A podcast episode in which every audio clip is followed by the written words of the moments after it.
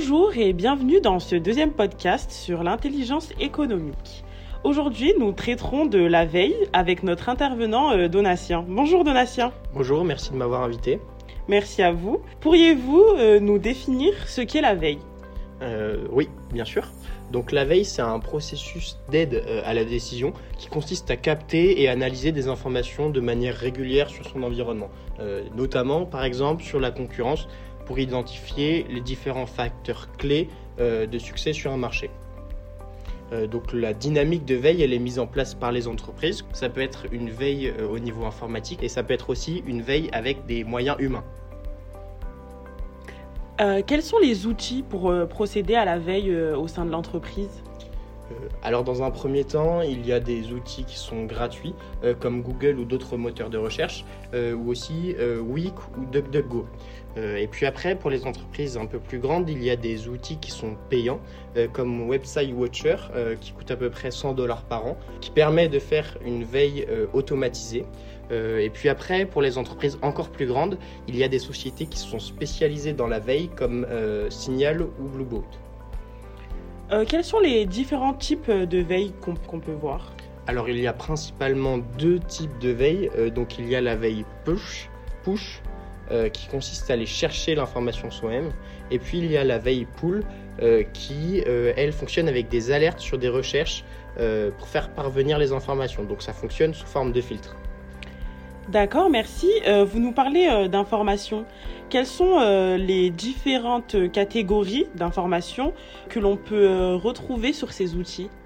Alors, il y a trois types euh, d'informations différentes, donc les informations blanches, grises et noires. Dans le cas de la veille économique, on prend en compte que les informations qui sont blanches et grises. Donc les informations blanches sont les informations qui sont publiques et qui sont accessibles. Elles ne font l'objet d'aucune sécurisation particulière. Euh, elles peuvent être atteintes euh, via des recherches, des qui sont classiques euh, dans des outils grand public. Ce que chacun peut voir et ce que chacun peut recueillir sur le web. Ensuite, il y a l'information qui est dite grise, qui ne fait pas l'objet de publicité euh, et qu'on ne peut pas trouver de manière directe. Euh, on la trouve seulement de manière indirecte ou détournée. C'est une information qui, elle, est plus sensible, euh, mais qui reste d'accès légal. Elle résulte d'un travail plus intellectuel. Et elle résulte aussi de techniques qui sont plus avancées de recherche et de traitement de l'information. Et puis, je vous ai parlé d'un troisième type d'information, donc les informations noires, qui elles ne rentrent pas en compte dans le processus de veille, Euh, mais je vais quand même vous la définir. Donc, ce sont des, informations qui font l'objet de haute sécurisation et qui sont protégées par la loi ou par des contrats, c'est-à-dire qu'elles sont réservées seulement aux personnes qui y sont autorisées. Donc, ça relève de l'espionnage industriel, euh, c'est-à-dire c'est acquis de manière illégale, donc ça ne rentre pas du tout dans le processus de veille. Quel est euh, le pourcentage d'informations légales que l'on peut trouver euh, sur ces outils? Alors pour la répartition qu'on peut observer, on est à peu près sur 95% des informations qui sont euh, blanches ou grises, et puis le reste, les 5%, euh, qui sont considérées comme des informations noires, c'est-à-dire illégales. Euh, Après la collecte de ces informations, euh, comment euh, on les diffuse en interne? Alors les entreprises utilisent différentes méthodes afin de les communiquer, que ce soit à court terme ou à long terme. Euh, ça peut être des tableaux de bord, ça peut être des vidéos, des podcasts ou encore des newsletters. Euh, Ces informations euh, sont très théoriques et peut-être un peu floues. Pourriez-vous nous donner des cas concrets pour nous permettre de mieux comprendre la notion de veille? Oui, bien sûr. Donc, dans un premier temps, je vais me servir du cas Lancôme et notamment de la polémique avec Denise O. Euh, donc, Denise O a été invitée par Lancôme et par L'Oréal à effectuer un concert géant euh, dans le cadre d'une campagne marketing. Euh, mais il faut savoir qu'elle est pro-Tibet et pour l'indépendance de Hong Kong. De plus, elle est, elle est homosexuelle. Et ça, ce sont des pratiques qui sont euh, pas acceptées dans son pays. Il y a eu polémique dans un premier temps dans sa région puisqu'il y a eu des boycotts de cette campagne. Euh, et par la suite, il y a eu un double effet, euh, un effet qui se coule, euh, c'est-à-dire que euh, ils ont décidé de retirer cette campagne, qui a engendré une perte de 2,5 milliards d'euros. Donc le manque de collecte d'informations sur la personnalité politique de Denise O a entraîné de lourdes sanctions à l'encontre de L'Oréal, je peux vous en citer quelques-unes. Donc il y a eu la perte de plusieurs marchés, il y a eu une atteinte à l'image de l'entreprise et puis les 2,5 milliards d'euros de pertes dont je vous ai parlé précédemment. Ces erreurs, elles auraient pu être évitées si l'entreprise avait effectué une veille euh, de notoriété autour de Denise O, euh, mais aussi une veille géopolitique euh, concernant l'impact suite à l'abandon de cette campagne par Lancôme et par L'Oréal.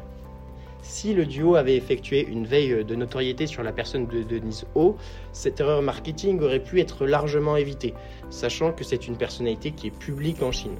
Euh, de, plus, si l'on se penche euh, sur la deuxième erreur du groupe, qui a été le, fait d'arrêter cette campagne, euh, ça a été un choix inopportun. Et puis, une analyse géopolitique aurait permis de mettre en place certaines évidences et les enjeux politiques de cette campagne, et ainsi éviter cette décision. Merci pour cette illustration. Donc, on voit que l'absence de veille peut avoir de réels impacts négatifs, notamment sur l'entreprise. Avez-vous euh, un exemple d'entreprise où la veille a été faite euh, de manière efficace et donc euh, a eu de bonnes conséquences pour les entreprises? Oui, bien sûr. Alors pour moi, le cas Huawei est un des cas qui permet le plus de mettre en avant l'importance de la veille et comment elle peut permettre à l'entreprise de prendre les bonnes décisions pour réussir. Donc je me souviens du cas Huawei qui avait été évoqué par Alain Juillet lors d'une conférence sur l'intelligence économique. Euh, l'histoire date d'il y a un peu plus d'un an, lorsque Huawei euh, dévoilait les premières antennes 5G dans le monde, euh, prenant de court son homonyme américain Cisco Systems. Huawei a désormais deux ans d'avance sur son concurrent américain, mais alors comment cela s'explique? En effet, il y a une dizaine d'années, Huawei constatait un retard sur Cisco Systems concernant la 2G, la 3G et la 4G. Et donc elle a directement fait le choix de pencher ses recherches sur la 5G. Ce cas montre l'importance de la veille concurrentielle, euh, puisque grâce à ses collègues d'information, Huawei a pu faire les bons choix stratégiques qui lui ont permis aujourd'hui d'acquérir une avance qui peut être considérée comme considérable.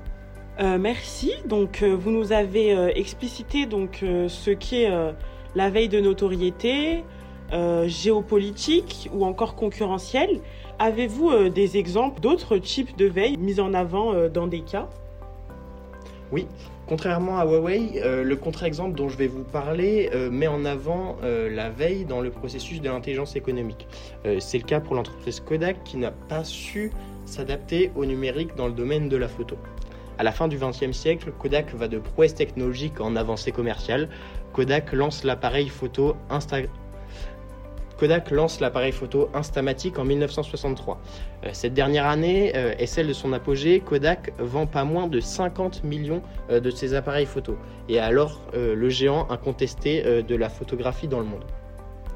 Mais en 1975, Kodak commet l'irréparable. C'est en effet dans ses propres laboratoires qu'elle met au point la photo numérique. Mais Kodak a beau avoir entre les mains la technologie de demain, le groupe ne transformera jamais l'essai. Euh, lorsque le numérique explose dans les années 2000, la marque euh, jaune et noire euh, s'est faite devancer par ses concurrents japonais, coréens, chinois ou encore allemands. George Fisher, un ancien PDG de Kodak, disait C'est eux qui ont inventé la photo numérique, mais ils n'y croient pas. Donc, par peur de saboter sa technologie maîtresse, l'argentique, et aussi par crainte du changement, par un manque aussi de collègues d'informations euh, sur les choix de ses concurrents euh, et sur les différents marchés croissants. À partir de ces informations-là, les dirigeants de Kodak ont refusé euh, de s'adapter aux nouvelles exigences du tout numérique. Encore une fois, George Fisher expliquait qu'il y avait une peur de ce que représentait le numérique. une bonne veille économique aurait pu être le garde-fou d'une telle dérive. On a pu voir euh, que grâce à la veille, l'entreprise peut agir activement sur son environnement, euh, sur ses nouveaux concurrents entrants sur le marché ou sur les différents changements, afin de dégager euh, de nombreux avantages concurrentiels ou simplement d'innover sur son marché. Merci beaucoup pour votre intervention, Donatien. Merci à vous de m'avoir accueilli. On se retrouve très bientôt pour un prochain podcast. Ce podcast a été enregistré à la demande et en étroite collaboration avec la bibliothèque Dieter Schmidt de Grenoble École de Management dans le cadre de l'intelligence économique.